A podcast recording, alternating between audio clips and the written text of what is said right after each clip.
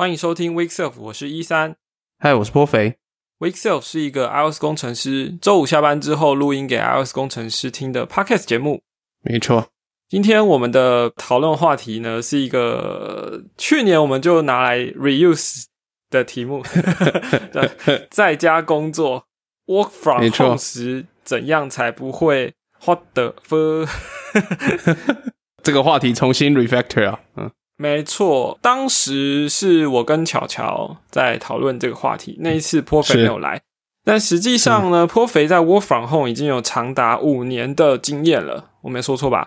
呃，前前后后加总那个时数应该是差不多了。嗯，是你应该有很多东西可以跟大家分享，说一些诀窍啦，或者说一些可以让大家 Work from Home 更加的顺畅的一些啊 paper。哦，没错没错，我们还是。照我们之前那一集的，要补充一个说明，就是如果你是三年后来听这一集的话，那就是 这这个有个 background，就是台湾目前在二零二一年的五月的时候，这个 COVID nineteen 正在爆发，所以很多的对算正式参战的啦。是是是，所以不少的这个公司或者是个人啦，办法选择的话，就是会在家工作。那我们身为软体开发从业人员。远距离工作或在家工作应该是相对容易的，但也有一些挑战，所以今天就把这个题目拿出来跟大家讨论讨论。这样没错。好，虽然说照惯例啊，我都会去跟大家分享说过去一两周发生的开发者的消息，毕竟最近就没有新的什么大的。反正我们每次都这样讲，因为 WDC 前戏没有什么东西好讲，所以我很快的过几个东西。好，首先就是。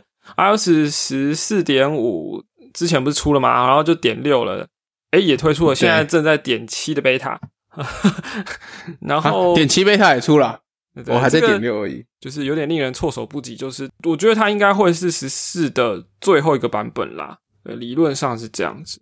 不过开发者我们也不用担心，因为 S Code 基本上并没有出新的，我想下一代应该就十三点零了，对，所以大家就继续维持十二点五。还是可以去支援新的，刚讲的十四点六、十四点七的这个 iOS 这样，所以开发工具是这个样子。再来讲一个，前两天苹果秀了一段 Apple Watch 的这个 accessibility feature，我不知道大家有没有在戴手表，就是有没有在用 Apple Watch 啊？我自己用了很久了，手表使用上最令我困扰的一个事情，就是如果我在骑车，然后电话来了，那我是没有办法接电话的。为什么呢？因为说，因为我没有办法跟 Siri 说 接电话，我也没有，就是我的手没有办法离开摩托车手把的话，我是没有办法操作手表的嘛。那手如果离开的话，也是很危险的。对，OK。另一个做法是因为右手是油门跟刹车可以用嘛，那左手举起来用鼻子去点。但但 但是现在 现在戴口罩啦，现在戴口罩也没有办法。对，所以这个苹果。在 WDC 前夕就放出了一些他说他们在做的事情哦。那 Apple Watch 的这个 Accessibility 的功能呢，它就秀出来说，你可以用握拳，好，跟握这个虎口的这个这两只手指头，就是食指跟大拇指哈，这样子的不同的握法呢，它可以去等于说是不同的操作，是点按或者是说下一个这样。它也有用水平，这应该说用陀螺仪吧，嗯哼，来。有点像 iPhone 上面那个小白点，那是小白点嘛，对不对？我觉得比较像那个啦，那个 iPhone 不知道大家有没有用过测距那个 App，里面其实有一个水平仪的工具，我觉得比较像那个啦。嗯，对，它本质上是就是 iOS 上面的那个 Assistive Touch，那只是大家都拿来以前拿来代替 Home 键嘛，但它的本质上的功能其实是代替你的触控啦，对。那么手表上呢，它是用陀螺仪让你可以去移动那个小白点，然后呢，你你放的够久的话，它就会帮你点下去，有点像是呃那种，我不知道大家有没有用过 VR 眼镜，然后是那种手机直接塞进一个 cardboard 的那一种，哦，那种通常就会搭配说你的转到某个角度停下来时候，那个 control 就会有一个很快的这个。可能一秒钟或两秒钟，它就会帮你点下去，那有点像那种感觉。嗯哼，对。好，然后不过这个这种操作还是怎么讲，就是堪用啦，堪用啦。因为老实说，你做一件工作时间其实还是蛮长的嘛，单纯只是 move and tap。对，那它好像手腕甩甩两下就可以启动这个 Assistive Touch。嗯，所以就等于说，如果以我刚刚讲的场景的话，如果在骑车，然后呢电话要响起来，当然我可能是戴着耳机了哦，那可能用手腕握握握一两下什么的，就可以把电话接起来。嗯哼，这是其中一个点啦，只是重点还是在于说，苹果在 WDC 前夕放出来一些东西，应该还有不少。WDC 毕竟它现在是预录的，片场可能也是固定的啦。那也许他觉得这些东西很棒，但是他还有更多更棒的东西 放不进去了，所以他就提前放出来。而且 accessibility 的 feature 通常也不会太是什么，我我觉得是很不错的功能，只是说它不见得是一个卖点，就是说产品的亮点，让你觉得说哦，我一定要升级。对绝大部分人来说是这样，对，但是我个人觉得这些功能对于应该还是对很多人有帮助啦。对，好，嗯，老老实讲，就是嗯。我我没有 Apple Watch 嘛，我一直没有买，我一直忍住没有买，就觉得那个动力不够强。但是看到这个之后，我不知道什么，还蛮想买的。买啊！这让我想到，就是啊一件事哦，就是呃，估计大概是在两三年前吧。嗯，那个 Google 它那时候是我记得它是做一个晶片，然后那个晶片是本身是可以侦测你的手势的，类似这一次 Apple Watch 这个新推出的功能，就是你。有，它有一个旋转啊，或者是你手捏起来啊，然后它可以侦测这些手势。然后我记得它本身是好像是个晶片嘛，然后呃，就是可以做这些操作这样。然后那时候也是有点一时轰动啦，不过后来就有点不了了之。所以我觉得有趣的是，就是这是两个完全不同的角度嘛。就是 Google 角度是说，我就先做出一个这么 powerful 的，呃，这算什么样 gauge game 吗之类的东西，然后。反正你就是可以基于我之上打造你的 powerful 的东西。那对我相信这也是大部分 developer 或是一些开发 service 的人会有想会有的想象。但 Apple 完全就是另外一个角度嘛。Apple Watch 绝对称得上是一个成熟稳定的生态系的一个是一个穿戴式装置的生态圈嘛。对，那我在这里面把这东西弄出去，就是虽然结果怎么样还不知道了，但我我觉得这件事情其实。怎么讲啊？从这个角度来看，影响力我觉得是一定是很大的嘛。后续大有的人都会有这个功能，那这个功能当然开始慢慢会有有里面的使用者开始会有一些想象。那也许不一定，这次 WWDC 就会公开这个的 API，不一定之类的。那 developer 也可以参与，把自己的想象变成真实。那我觉得这种转换的动力会比 Google 当初发表这些东西转换成真实接触使用者产品的动力更。我怎么讲？我觉得来的更强烈吧，因为你觉得这些事情要实现，老老实来说门槛比较低啊，对不对？你一定是有 Apple，你用这些东西的，肯定是可以假设 Apple Watch，对吧？那 Google 小度是你还，它还不是一个最终使用者接触的一个设备嘛，对吧？你还要先有想象某个设备，那这设备可能就会有一些分支的问题啊，什么什么的，这些种要种种的困难要克服，这样。嗯，对啊，你讲这个就让我想到 Google Glass 二零一四年就推出啦。但是 也是一样啊，后来就没有没有继续商商品化嘛。说说到这个，哎，我也不知道能不能讲啊，应该可以讲啦。就是反反正我跟呃，反正我稍微聊过 Google Glass 这的后来的状态。哦，就是说，其实也不是说不商品化，他们的状态是，我我必须讲，如果是对那种一般 consumer 来说，Apple 真的是一个比较强的公司，因为我们知道 Apple 所有产品几乎都是。这种一般消费者面向的，而且卖的非常好，因为基本上每一个它的硬每一个条产品线都可以成为一个独立的公司，而且都是很大的公司，对吧？那相较于 Google 的话，Google 呃，他们算是软体产品吧。如果真的要说硬体面产品的话，是这样。但是我就我理理解是，Google 其实他们一直想要做的东西，他们呃，他们好像有个名有个 term，我想好像叫做什么 toothbrush project 之类的。他们想要做的东西就是这种像牙刷。这种每个人都会有的东西，然后 Google Glass 基本上也是类似这样子的目标在前进的，只是说做到他们阶段，我觉得跟公司本身留了协议也有点关系耶。然后，呃，这些东西似乎变成是对一些专业工作者是很有用的，所以 Google Glass 其实现在仍然仍然是有在卖的哦，只是他们都是一些算是 Enterprise 方案的这种销售形态。就是企业用的，比如说呃一些专业工作者，这是 就我们可以想象到，可能就是比如说一些呃像医生嘛，手术那可能需要一些可以有一些 AR 或是那种 mixed reality 的辅助，然后或者是呃，可能是专业的机械工作者啊，然后在这些东西上面会对他们的工作有附加价值，但这不是 Google 喜欢的方向。嗯，他们认为他们想要的是牙刷，而不是一把手术刀。OK，那这个东西现在变得像手术刀的状态了，所以当然还是有在做啦，但是就是一个我们都不知道，我们都不会去主动认知。Google 当然本身也没有特别在 promo 的状态，这样子是。那所以我觉得这里面就其实还是可以感觉出来啊，做这种消费的产品，Apple 的确水果的确是厉害啦，它会养了这么多信徒嘛，对不对？那所以他也，但他也。呃，我觉得这两个态度都差很多。就是大家也常常会有人觉得说，哎，Google 的东西出很久了，然后怎么 Apple 现在还出？然后果粉们还膜拜为神。这比如说像呃，像去去年出的那个 App Clips 嘛，那不是早就有 Instant App 这种东西吗？我觉得，嗯，对对对啊，大家说，哎，这个早就有啦。但是你可以理解，就是其实 Apple 都，嗯，我觉得某种程度他们。可能可以说他们保守吧，或者是说他们是在是在等待一个更成熟的时机点，然后确定这个东西一定会有不少适用场景，然后才会出现这样子。所以我觉得两边的想法和态度其实从这边可见一斑哦。这两家公司的 B C model 非常的不一样啊，虽然都是 Tech Giant，对啊，是啊，应该说美国这几大科技巨头的 B C model 都很不一样，嗯。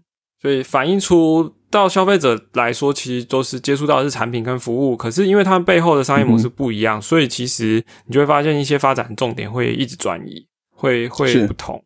对对的。那我这边还有几个东西要讲，所以我们再加速一点点。好，OK OK，这礼拜还有一个东西，Apple Watch 它有新的彩虹表带。往年的彩虹表带就是彩虹的样子，可是这一次它是坐在编织表带，所以看起来是非常炫，炫到我都想买了。对对，有兴趣的可以去呃搜寻一下最新的 Apple 的编织的彩虹表带。再来就是，我觉得有一个重大的，我在想要不要放在后面再讲，还是我们把券卖单元往前拉。没关系，你要去卖单就好了。我觉得可以卖点小关子，好吧，好吧。可是说不定我讲完就没啦。没没关系，就限量是残酷的。好，OK，OK，OK，好。那那如果这样的话，我们就进入今天的主题喽。OK，就是 Work from home 怎样才不会 What the fuck？没错。好，那我们就把时间交给颇肥。OK，没问题。好。呃，基本上就是前面有提到嘛，因为我我 from home 已经一段时间了，然后呃断断续续啊，但是基本上主要都是我 from home 会大于进 office 的时间这样子。然后刚好最近大家都开始 work from home 嘛，也不少人在抱怨一些 work from home 的情况，比如说啊，就是觉得上下班的界限变得很模糊啊，很容易分心啊什么之类的，所以。我想说，这这个其实我都都遇过了，然后可以分享一下。那其实基本上我之前已经在推特有把这些东西写成文字，但我觉得可以以这个为基础，在节目上开展开来。然后一开始我会先从个人的角度出发，然后接下来就是和他人，也就是团队合作的角度。那个人角度就是当然就是主要的就是关心到个人的生产力嘛。那个人生产力，我们知道。最常看到可能就是会有人说，诶，上下班界限变得很模糊，那或是很容易分心。那我觉得这边的要点是，第一个是其实一定要有一个专用的工作空间，就算在家里的话，呃，可能很多人刚开始会觉得说，诶，家里的餐桌啊，或是客厅的沙发啊，然后呃，甚至是自己的平常的书桌，然后就开始做了。那这会有几个问题，就是你的生活的。因为这些不是你本来生活模式会经过的空间嘛，所以这个空间里面所存在的模式不只是工作，你你现在 work from home 的临时工作模式，也包含你的生活模式。当这件事发生的时候，只要你不小心经过原本生活模式的启动，比如说呃餐桌上，呃假设我随便举个例子好了，餐桌上就是有一些零食，然后你可能坐外面就是想吃东西，那你坐外面的时候，你一直看到零食，你就会是分析想吃东西，那或者是说呃。你摆在餐桌上，你 像我有强制的收杯子的习惯，那就是如果我在餐桌上工作的话，刚好看到昨天杯子没有收，我就一定会先去收杯子。然后这就是说，呃，人的习惯呐，其实是跟我们都知道，这跟你的神经元有关系嘛，对不对？嗯那嗯那当你工作的时候，跟你其他的行为，就生活路径的这些太重叠的时候，任何一个小信号都可能启发你原本在生活模式里面会走那个路径。比如说像我刚刚讲的收杯子这样的例子。所以，为了避免这件事发生，最好的方式是无论如何，你还是要有一个独立的工作空间。这工工作空间就是说，你在这边就只工作。那你如果下班时间到了，反正就是你定义的下班到，你就离开这个空间。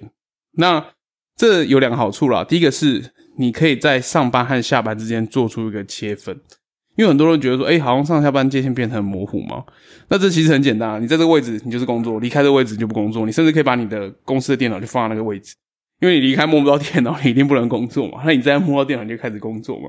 然后第二个就是它不会跟你的生活轨迹重叠，所以减少了很多分心的干扰。那有的人甚至会觉得说，哎、可是我就是家里很挤很小啊，那怎么弄？我觉得在至少至少就是你一定会有一个桌子嘛，对不对？你把嗯家里某一张桌子，比如说你原本的书桌也好，或者真的不得已要用餐桌的话，也请清一个空间，然后做就想办法弄些隔板，或是拿你家的一些旧盒子、纸箱啊围一个区域，嗯然后就那个空间呢只工作用，绝不做他用，然后生活的时候就离开那个空间。那要工作才有那个空间，所以我觉得这是个人生产力提升的第一步，就是你一定要有一个不跟生活空间重叠的独立独立工作空间，这样子。嗯然后第二个就是仪式感，就是刚刚有提到习惯的力量其实是很强大的。那其实大家在呃平常上班的时候，可能就是先通勤，然后或是先到 seven 买早餐、买咖啡，或者进公司泡咖啡，就是等等这件事情。这件事情其实无形之中都是去 是去厕所，没错，就是这件事情无形之中都是呃你一个转换的开关的过程，因为你就是习惯这个过程，经做过这个过程之后，你可能会比较容易达到所谓的 zone 或者是你的工作模式的切换。那无论如何，在家里呃试着，当然你在因为你从来没有在家里过，那你一定要重新培养一个新的，所以试着培养一个新的工作空间。但如果新培养，我会建议是那个要做什么事情呢？是让你会可以开始舒服工作的状态。我自己举例好了，我自己有一阵子的这仪式是就是擦厨房，就是弄一弄，我会觉得、很舒服，好心情愉悦，我就可以工作。因为我会顺便泡咖啡啊，泡咖啡就顺便厨房整理一下。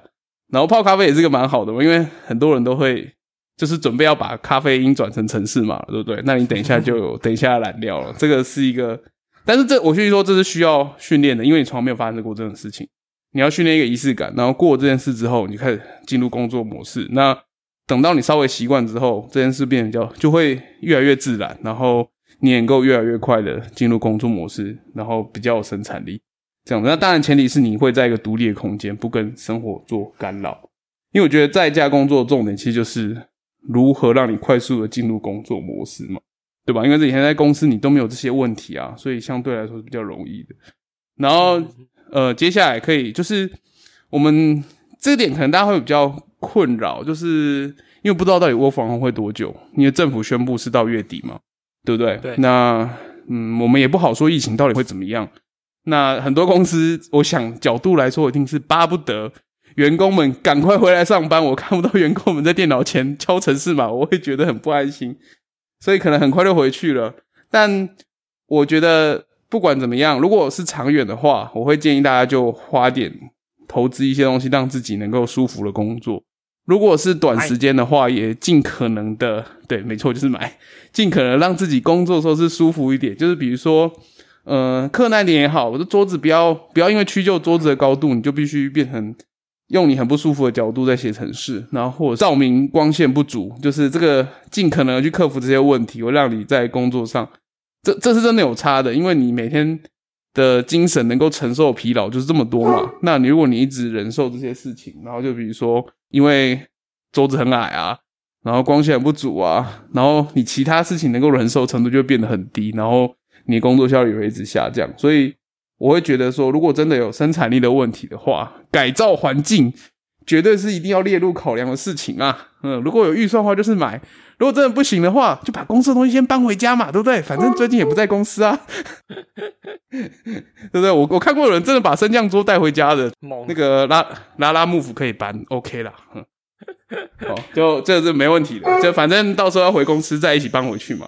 这这这个我觉得是蛮必要的啦。嗯，然后个人生产力最后一点就是，我们刚刚有提到，重点是如何做出生活和工作之间的区分嘛，对吧？然后因为在家里，呃，有的可能跟爸妈住的人会觉得说，爸妈会觉得，哎，打钢底处理，就是他们会觉得 work from home，就是你好像都闲闲的，因为我一直看到你。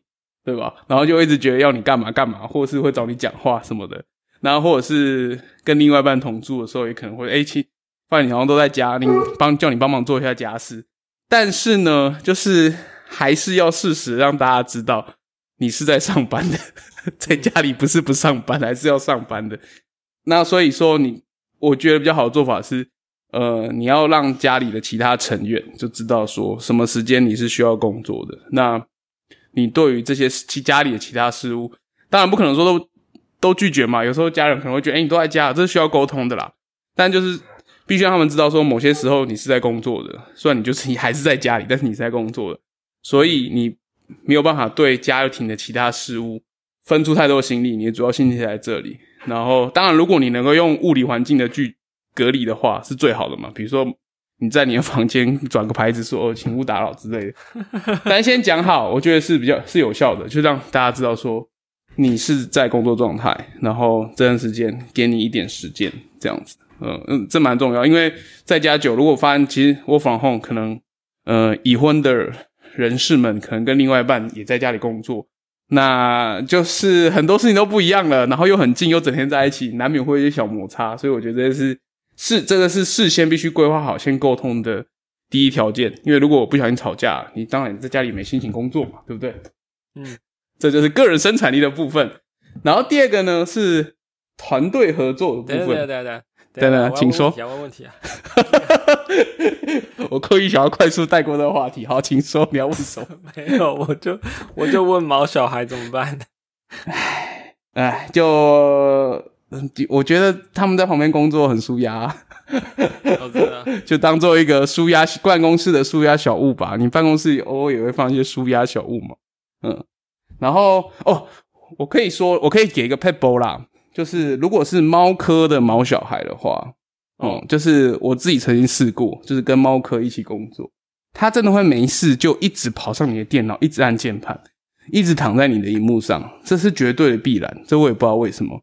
但是呢，自从我换了 M One 之后呢，就没有这个困扰了。所以，如果家里的毛小孩是猫科，有这个困扰的朋友们，我建议你先搞一台 M One，状况真的会改善不少。凉凉的，没有兴趣啊。对，他就觉得哎、欸，那个就跟就一块砖块在那边，不知道干嘛，算了。嗯，大家大家可以尝试一下，本人实测有效。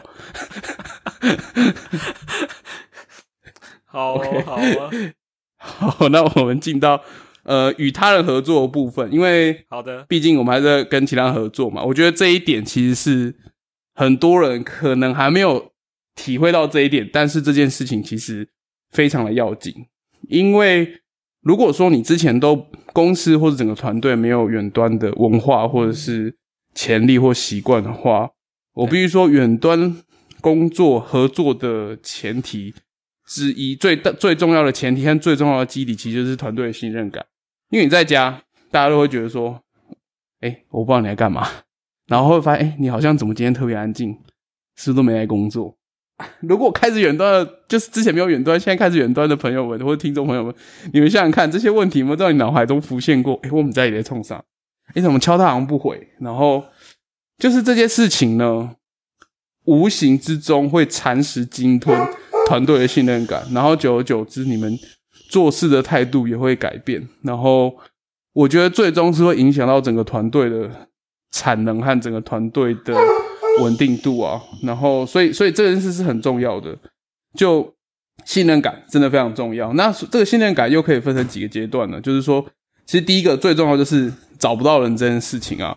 嗯，呃，大家都会对找找不到这件事情摧摧毁是绝对是摧毁信任感最快的一把剑。然后哦，如何解决的问题呢？其实我自己的状态是因为我我我自己的经验是，有时候我是团队里面呃远端的人，其他人可能没有像我这样子。那或者是不管说你们今天是所有团队就开始远端了，但你们之前都没有经验，那你们公司，因为我们知道软体工程师大部分都是有弹性的上下班时间，对吧？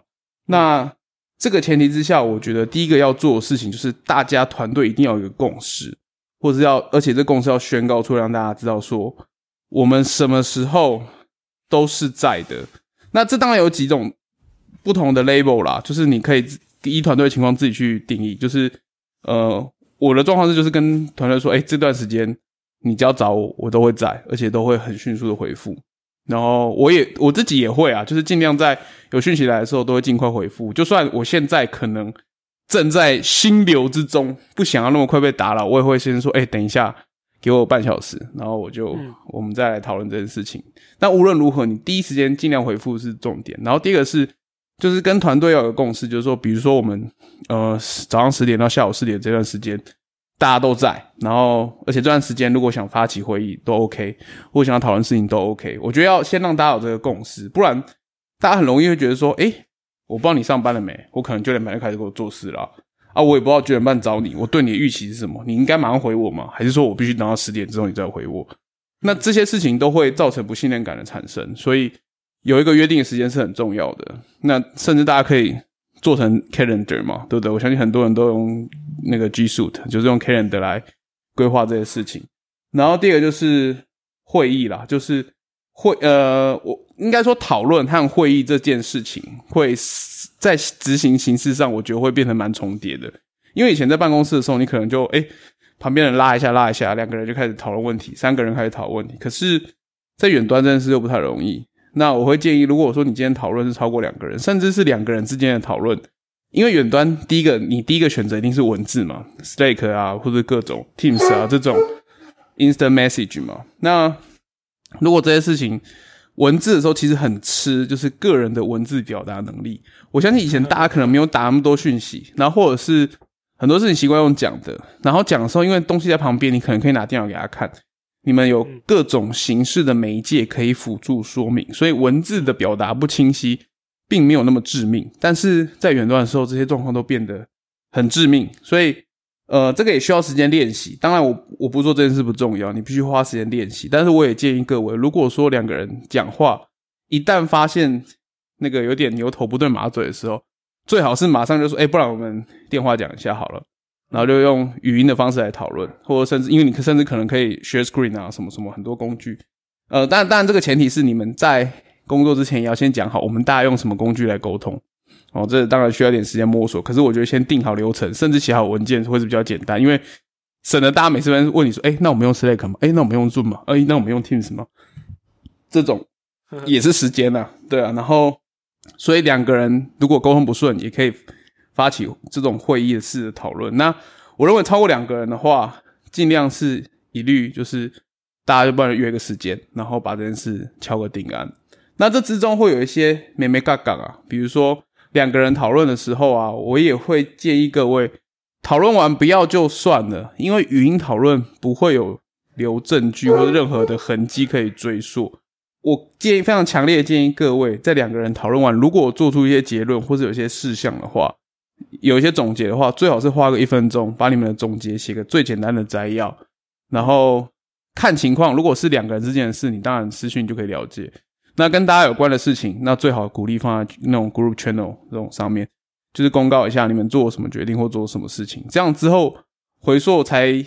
会有个证据啊，不然真的会超容易发生。说，哎，上礼拜你说要这样做啊，所以不是啊，我们结论不是这样子的啊。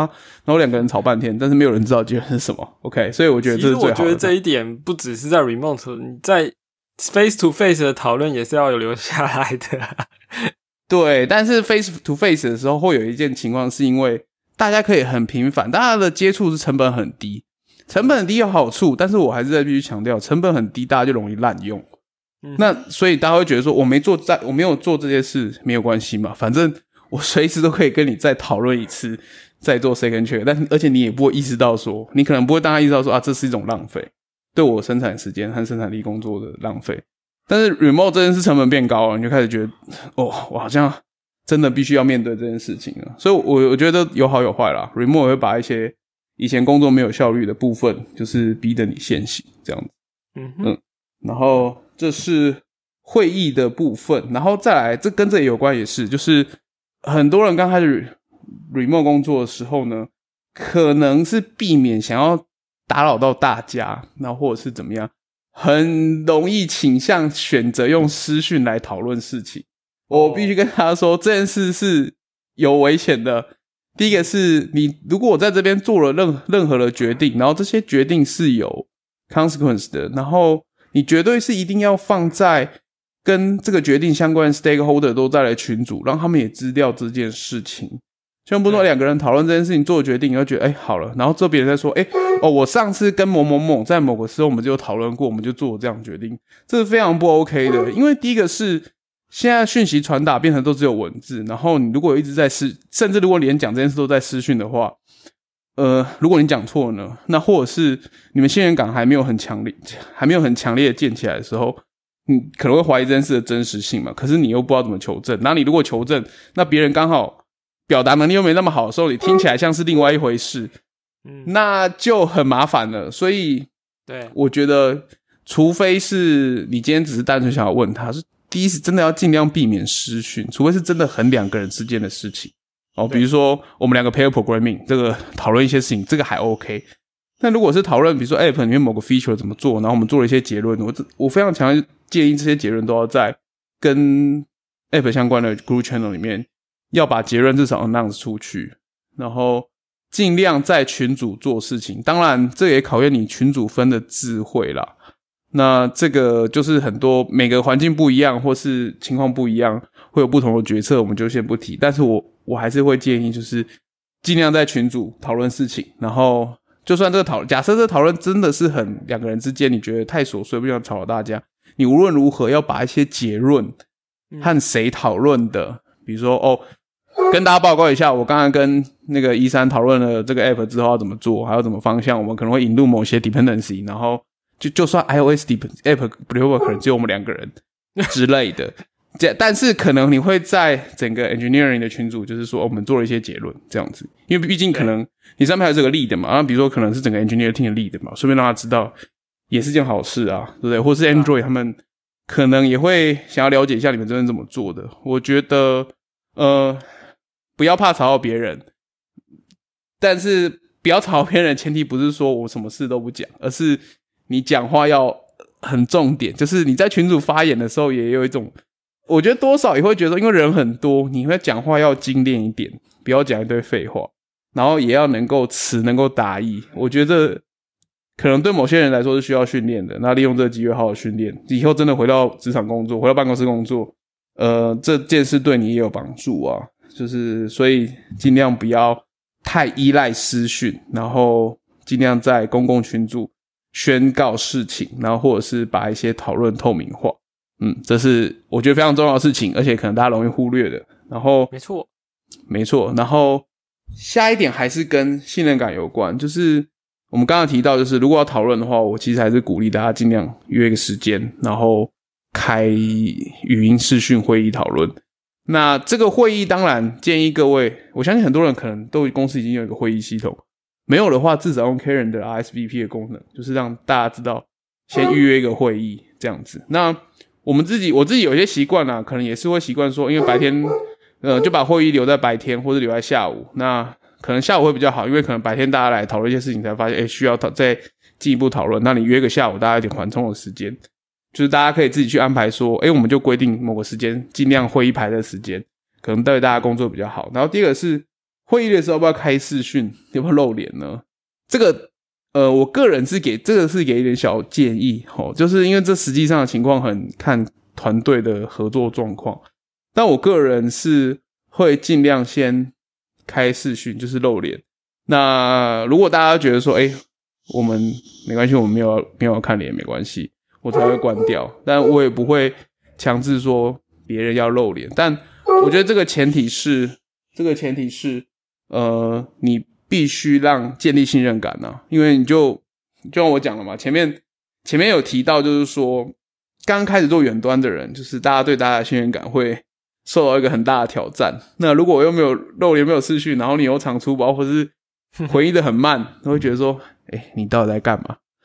你说，我之前有曾经就发生过一件事，就是跟国外的同事在开会的时候，我一阵子很久没看到他，然后后来有一次就是超大型的会议，他还出现，然后他也开始，因为他要报告，所以他就开了视讯。对，然后他那因为他美国嘛，那我们知道美国那时候状况很糟糕，就是大家都不能出门，可他整个人变成超黑的，所以我们下面大家说，哎、干他是不是都在海边工作，还是他根本就没有在工作，都去海边？呃，但是我觉得这件事是一个警讯呐，就是说，呃，你你必须要想，就是要让团队运作顺利，当然也要看你是团队里面什么样的角色。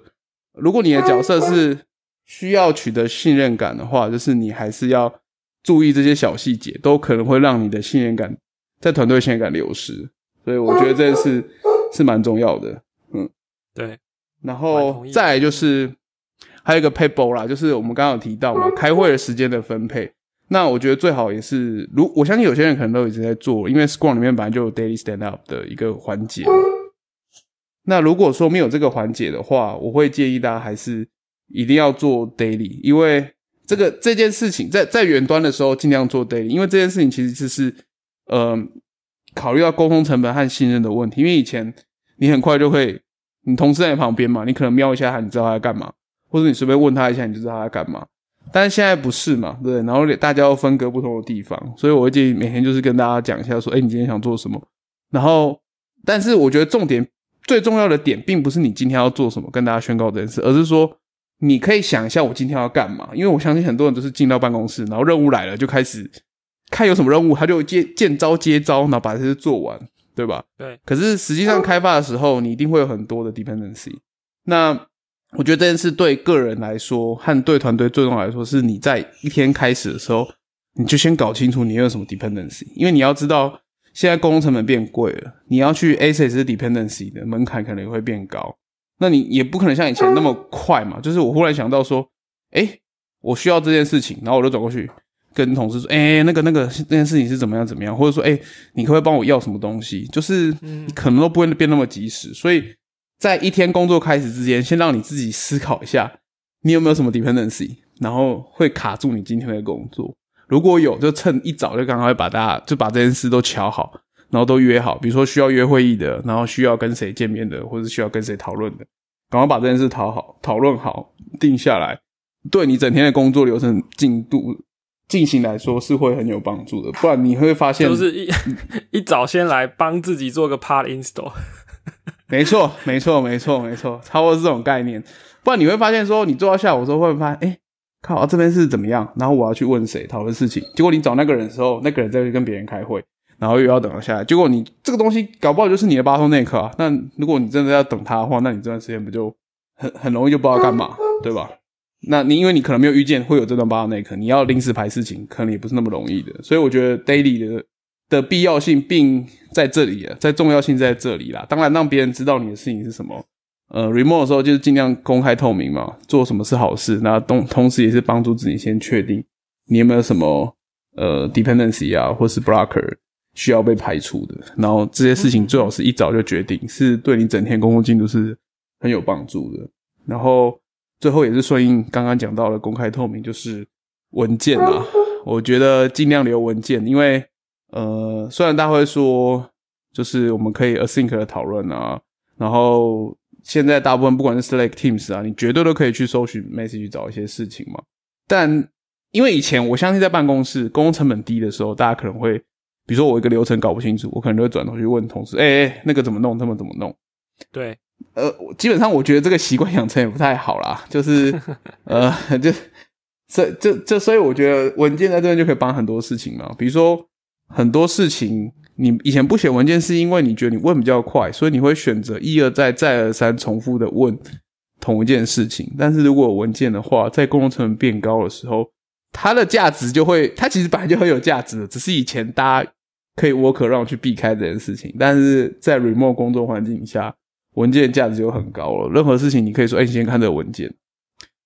然后第有可能他就这样就解决他的问题。然后更好的是，呃，就算没有的话，我觉得呃，远端啊和在公办公室工作啊，我自己有一个很深刻差异的体验，就是沟通成本低啊。那因为我还是会进公司嘛，那沟通成本低带来的结果是，大家在问问题的时候会太容易，因为太容易接触到你了，所以他就会很随便就问问题了。然后我我并不是说这样不好，可是呃，其实有很多时候是大家可以再收敛一下问题，再把这个问题抛出来的。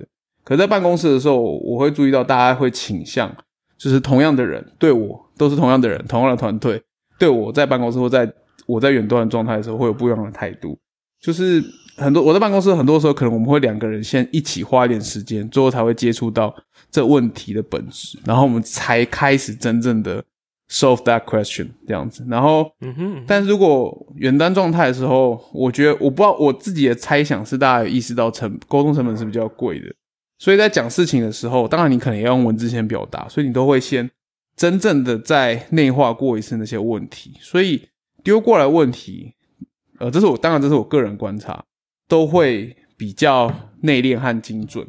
OK，所以我觉得就算有些人真的，呃，可能你真的偶尔会遇到一些同事，他的表达能力就是词不达意。OK，但是如果一些问题你知道他可能是文件上问题或者下个问题，先让他看一下文件。也许有助于可以帮他理清一些思绪，或者说真的帮他过滤一些问题。那剩下的，我相信文件看完之后，除非你完全没有打对他的问题的方向，那绝对剩下的东西绝对是比较精炼的问题。然后你们开始讨论，那这时候这些讨论相对来说都是 CP 值比较高的，因为你们是已经在问题的本质或是核心的部分开始切入了嘛。嗯，我我觉得是差蛮多的啦，就是尤其是在沟通女模中，大家可能会。打字会比较久，然后就算要发起那个讨论啊、对话，都需要花一些前置作业的时间。那这些事情都可以让你的工作进展的更顺畅。嗯，这就是以上大概就是我觉得团队合作的部分啊。所以我总结一下好了，我觉得个人的话，重点其实在于明确的划清楚工作和生活的界限。那 paper 就是刚刚提到那些。那团队合作的部分呢？重点就是在信任感和公开透明，好的选取。但这这些重点都围绕在这些上面，然后然后尽量做有效率的事情。那你会发现，呃，信任感和公开透明会让事情更有效率，但是前提是你必须收敛表达的方式，产现出来那些文字，这样子。嗯，以上大概是我一些经验的小 paper。耶。然后我觉得你讲的我都非常非常同意。然后 我我其实 remote 经验不多，但是我也一直觉得说，呃，工程师应该要有那样的能力，即便公司可能没有，不见得很常有这样子的机会啦。但我觉得工程师要有。所以其实从去年开始，我就开始整理家里，呃，比如说刚讲的嘛，设备采购嘛，弄了升降桌嘛，然后特别去搞了一个荧幕啊什么之类这些事情，对。但除了硬体方面的话，你刚刚讲得到各种在团队合作的，尤其团队合作这些东西，比如说，呃呃呃，不要用私讯啊，要公开，然后要留下记录，然后要要文件等等等等的。我觉得基本上，即使你今天不是一个远端工作者，你是进办公室工作的人，你也都可以去强化自己的这些东西。然后我自己也一直都有在做类似的事情，比如说我都会留记录，我会用公开的频道。我会写文件，而且我很强调这些东西，甚至我也会要求我的同事们也要有有做到类似一定程度这样子。对，所以当现在开始 work from home 认真做起来的时候，我倒觉得还蛮顺的，因为这可能就平常的准备这样子。对，那实际上你的沟通表达清楚，尤其在文字上面有足够的清晰跟精炼。呃，听众朋友听我讲 podcast 可能没那么的顺畅，因为我的口语表达我觉得并没有非常好，但文字我会很讲究。你去看我的推特的文字都比较精准一点，因为那个是我有特别要求自己的。我觉得这个东西你可以在日常生活就去练，就可以训练了。你是的，没事就发个推，然后呢不是废推，而是讲重点的推的话呢，其实你的大脑有在被被训练，说怎么样去。对，我觉得这个呀呀都可以做到。所以，anyway，我很同意你讲的，呃，各各个方面。不过，不过，我觉得真正的挑战应该就是大家都没有经验的时候，会觉得整个效率大打折扣，然后遇到很多障碍，然后大家都还在摸索。有可能家里的小孩，呃，学校停课，但你可能要把他们搞好，说他要去，也是线上上课什么的。光是这样的，可能就对对。所以呀，我我得说破费讲的，我觉得你讲的。包含我觉得我要求自己做到的，都是一个就是所谓的 optimization，就是最佳化。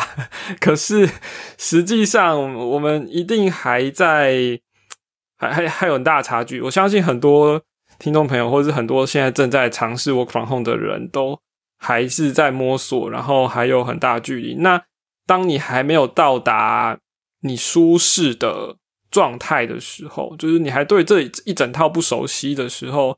可能就真的要，这是废话，但是就是多一点耐心，这样对。是 那那我们是不是要聊一下，如果怎么买东西的话，会让你 劝败单更顺？对啊，还是你有还有东西要讲？不然我们就要顺着到劝败话题去了。好，劝败话题之前，我最后补充一个小点好了，就是刚刚有提到真正的挑战。嗯，呃，其实我觉得我们我刚刚讲的。那些点啊，很多人都还没有到这个地方就遇到真正的挑战，因为我相信可能有的公司是对我 from 态度是很 open 的。那当然这边就是会就会 focus 在我们刚刚讨论问题，但是我相信也也有很多公司是对这件事非常存疑。那我我会讲这样是因为其实我也发现身边有一些朋友就是在嗯算抱怨嘛，就是说嗯。上面的人对我防 m 态度过度保守，然后提出一些理由，就他们觉得很荒谬。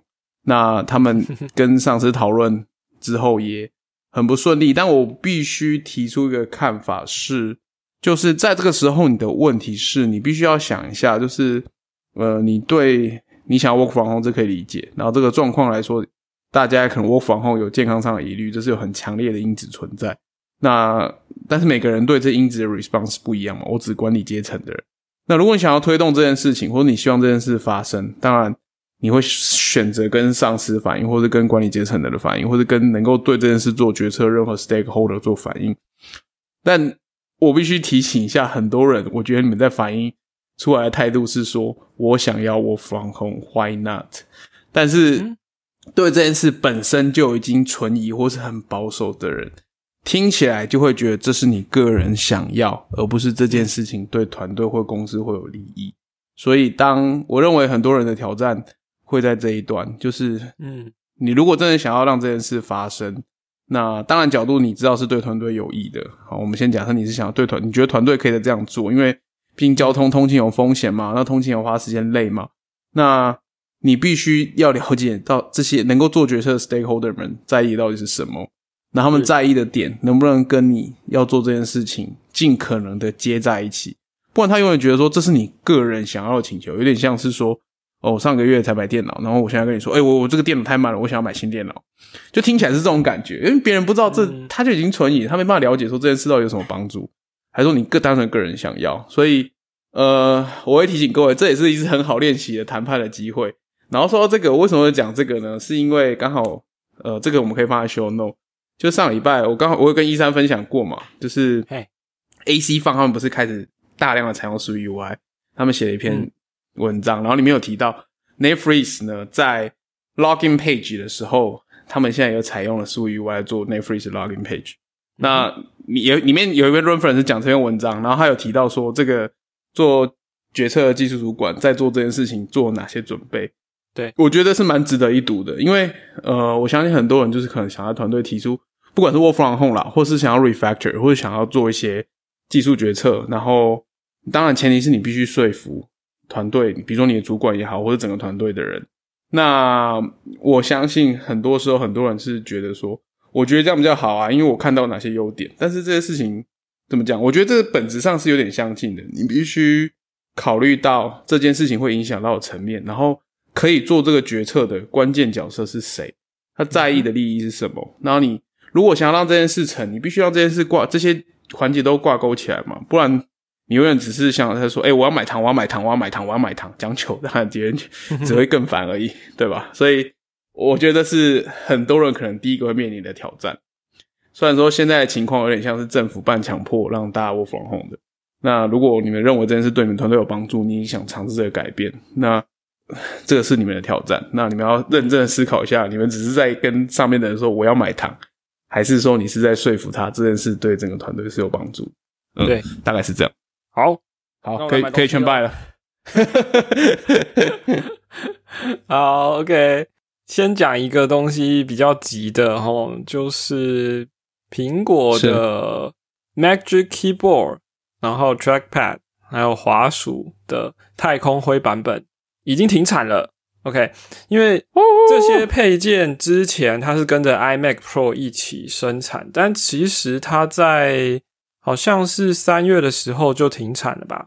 那 iMac Pro 停产之后呢，它这些配件就是那个太空灰的那一系列的那个，也是要走入历史啊，已经停产了。那你现在去官网可能还买得到，但是就不多了。对，就是库存啊那之前大家都觉得说这个凭什么你太空灰版本的键盘就是要卖的比较贵，还没有短的版本，对吗？跟白色跟银白色的版本比起来是比较贵，对没错。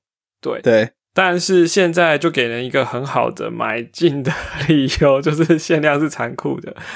没错，那有的人想说，诶，说不定苹果很快就会出新的 iMac Pro 啊，可能挂了 M2 的 Apple Silicon 的 SoC 啊什么的。那呃，可能新的 Magic Keyboard 也会是深色的吧，然后可能也会有 Touch ID 嘛，像新款的 iMac 一样。呀，这都有可能，但是但是还没出嘛，好、对啊，所以，所以我觉得还是要提醒大家，如果你真的有想买的话，就要把握机会，尤其是颜色这种东西。嗯，虽然没错，苹果现在过去几年都是用深灰色来表示 Pro 的等级的，但是到了后来，诶 m a c Pro 的时候，它就改改成不锈钢的颜色啦，所以也许太空灰这个深色不见得会一直都保留着。喜欢那个颜色就买吧。对啊，喜欢就买，真的不要想什么以后会怎么样了，这才是正确的价值观。而且买了之后，马上工作效能提升，因为打键盘的时候觉得好爽。让让自己的工作环境愉快，就就是你可以投资自己生产力的一个好方法啦，对啊。没错，没错，没错。我我稍微小聊一下好了，因为刚刚讲的那东西我自己是没买的，我就买我就讲我买的东西好了。我最近就买了 Mac Mini，那因为啊听已经买了吗？我已经买了，对，就是简单讲一下，因为听众朋友可能知道我之前买了 MacBook Air M1 嘛，很喜欢嘛，但是我是为了 Strong Wife 买的，然后我准备要还给他了，所以我不能一直霸占着。那所以我觉得，既然既然现在会是一个我防控比较长长久的一个情况，我觉得我也不太会带着笔电到处跑了啦。对，所以想一想，就用最便宜的代价去入手一台 M One。那你说为什么你不你为什么不再等一下 iMac 就会出了呢？呃，嗯，出了啊基本上应该这样讲啊，iMac 是 M One 嘛，Mac Mini 也是 M One 嘛，那价格有差嘛，对不对？那我自己有对荧幕键盘跟触控板了，所以是我倒觉得还好，iMac 没有那么的吸引我。虽然我觉得那整个设计感也很不错，对。那我觉得呀，还是每次我们聊到 M One 的时候，我还是会那句话，就是最低入手成本，就是如果你已经有那些配件的话，你就直接买 Mac Mini 就好了，效能也不会差。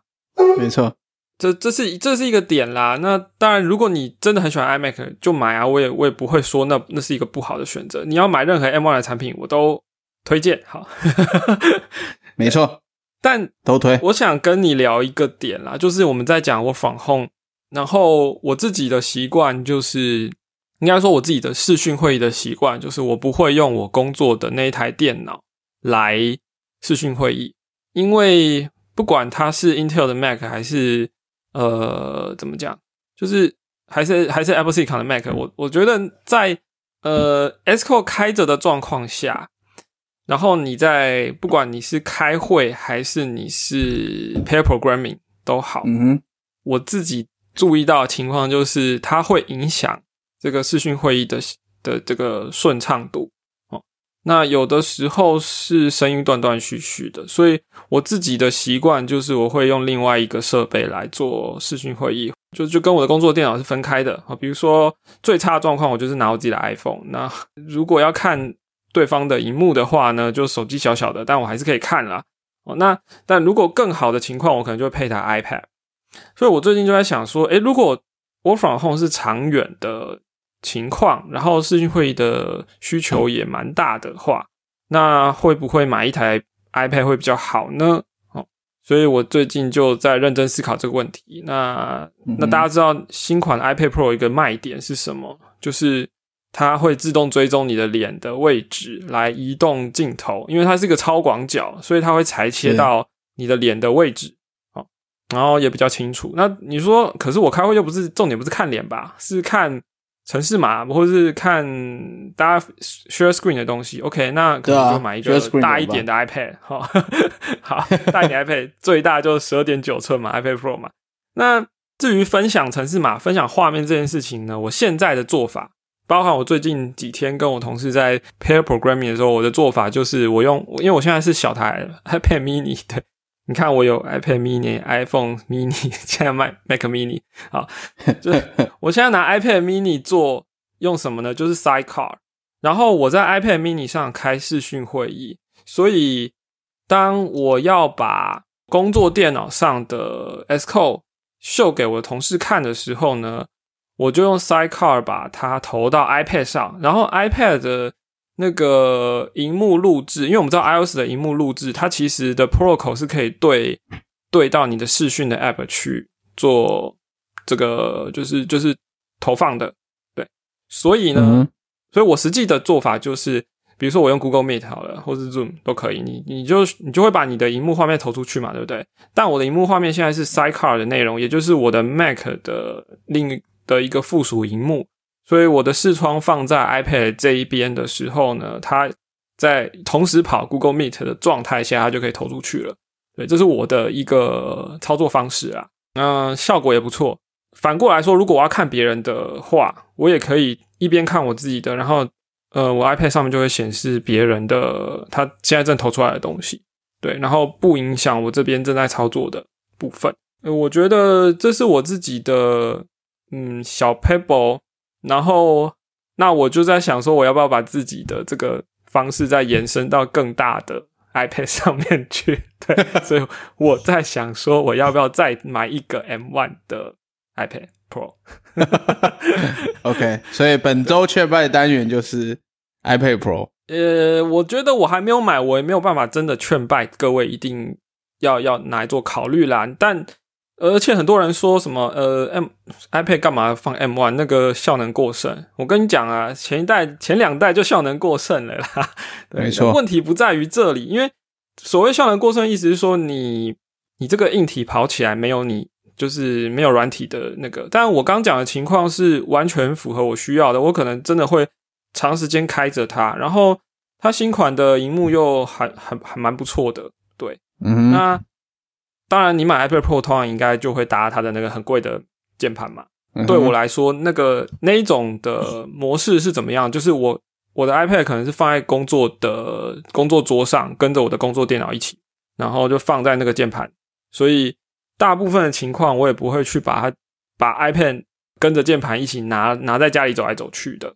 对，也就是说，工作模式的时候，那个键盘就放在桌上了。那下班后呢，我可能是把 iPad 本体拔起来去别的地方用，那那那个模式切换也可以做到这样的。我一直觉得，我一直觉得苹果去年出的这个 Magic Keyboard 其实是一个 iPad 的 Dock，所以我现在在讲的是我规划上，我大概会可能会买新的 M1 的 iPad Pro 的，然后我的用途主要是用来开会跟做第二荧幕哦。尤其各位，如果你现在就是在用 M1 的话，你应该知道说你的外接荧幕只能接一个，对吧？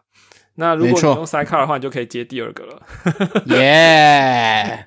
对，破费有没有被我讲完？也想要买一下这样？想买，想买，真的想买。OK，反正我觉得苹果的东西当然都有它吸引人的地方啊。那我只是把我觉得这些点是我看中的一些亮点，可能对于我在家工作会有效率的部分，把它提出来这样。嗯，嗯，好，Cool 那破费你想要劝败什么呢？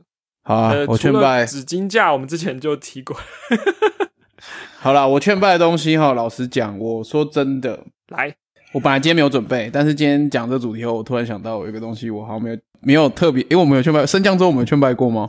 没有特别讲过，不过我早就准备好了啊，你也有了，嗯，对，就可能改天可以另辟一个专题来讲。对，没关系，我今天就要直接讲了，就是 哦，我相信很多人在家工作的时候会开始纠结，说我是要买一个好的椅子，还是当当然你们买好椅子前提是都是为了健康因素嘛，对不对？对但是我不需要跟各位讲，对于一个工程软体工程师的健康因子来着想的话，升降桌的 CP 值真的是比较高啊！你一个顶级的椅子，那升降桌好的都可以买两三张了，嗯，少坐一点，真的比椅子好一点还要健康啊，各位！哎，而且升降桌是真的是有必要。如果家里有小孩的话，你觉得他很烦，你把桌子升上去，他也摸不到了，对不对？猫好，anyway，上来了，猫是对啊，对啊，但是我必须说，一个好的升降桌，对，如果有健康考量的话，我真的是蛮推荐的。而且，呃，一直转换你的坐着或站着工作，其实因为你真的都一直在家，你不像公司，你还会去倒个茶水啊，你的活动力一定会骤减的。嗯我我其实蛮建议升降桌帮助你适时的活动一下。嗯，而且那那那如果要推荐升降桌，健身环这个不是大家去年就买了吗？去年过年就已经准备好了吧？这个就不特别提啦。好，然后升降桌我是有推荐的牌子的，就是这个我自己有买，所以这个可以讲。就是呃，我我自己大概找一下，当然也有很贵的，但是我大概讲就是说，如果你预算落在一万多一点上下的话，我是蛮推荐一个叫做 Fonte 的牌子。我会推荐它是因为我这个人对桌面的感觉是还蛮 蛮龟毛的。第一是我不太喜欢贴皮的桌子，所谓贴皮的桌子就是你一定边边有一圈皮嘛，然后表面是一层皮这样子，就是那种一般贴皮，我觉得太粗糙了。然后方太的桌面是呃有特别处理过的，其实很舒服。就是你手放在很舒服的桌面上写程式，你第一刚放上去你就觉得很爽了，就是呼应我们的中心思想，让你工作的时候舒服，就是生产力的一种投资。然后第二就是，我觉得就它的价格来说是不算算是蛮合理的价格，品质也蛮不错的。嗯然后还有一个就是我蛮推荐它，它有一个是人体工学桌面。所谓人体工学桌面是它的桌子在你手靠的地方呢，它有做一个斜面，然后那边凹进去这样子。所以手因为一般桌子就是方形的嘛，那你放上去打字的时候，你的手腕的角度会比较大，所以会比较不舒服。然后呢，人体工学桌就是让你的手腕角度比较趋于水平，那放上去真的是蛮舒服的。嗯呃，现在疫情啦，所以不太建议大家出门。但是，所以大家就我我我我自己试过，所以大家真的是可以，如果有需要的话，可以看一下。不然在非疫情时期，假设之后疫情又比较平稳了，他们其实台北市是有展示门市的，就是可以摸一下那个感觉这样子。嘿，不过这个阶段我建议大卫可以，如果真的想买的话，可以相信我的推荐哦，这真的是蛮不错的。这是今天的劝败主题。说一下。好请说。我去年超前部署升降桌的时候，我就是来问颇肥，然后呢，颇肥就推荐我了，然后我就买了，就他说的这个方太的升降桌，然后呢，我也是相当的满意。对，就如他说的，桌面真的是没话讲啊。然后再来就是这个，你会觉得它呃质感真有到位，对。嗯哼，没错。那它升降桌，而且因为因为它升降桌是电动的，所以就你按它有面板上是我的我这款面板上是有三个按钮，所以你可以设定三个记忆的高度，这样。对，而且它快到定位的时候，它还会速度再缩一下，不会不会，嗯。就是怎么讲？你就想 an- animation curve 的话，它是有一意思啊个，我对我正想说对。意思啊，它是一十二，对对对对，所以呃挺不错的，对啊，所以好了，这个呼应了赞本节目，就是劝败的时候一定要自己先买的，没错，这个我们都买过。对，我们都买过。呃大大家会想说，这两个人是不是是不是什么什么什么阴谋这样？什么每个东西都买了？好，那相关话题其实我觉得可以再开展很多很多啦，对啊。然后对，今天也差不多先这样好了。嗯，没错，嗯，OK，快乐时间总是特别快，又到时候说拜拜。喜欢我们节目朋友呢，请帮我们分享，然后到 Apple Podcast 去留个五星的评价，然后呃推荐给你的朋朋友或同事，然后来听我们节目。那呃我们的官网是 week self 点 d e v，推特账号是 week 底线 self，Clubhouse 呢就搜寻 week self 就可以了。这个就是我们这礼拜的节目了，谢谢大家收听，拜拜，谢谢，拜拜。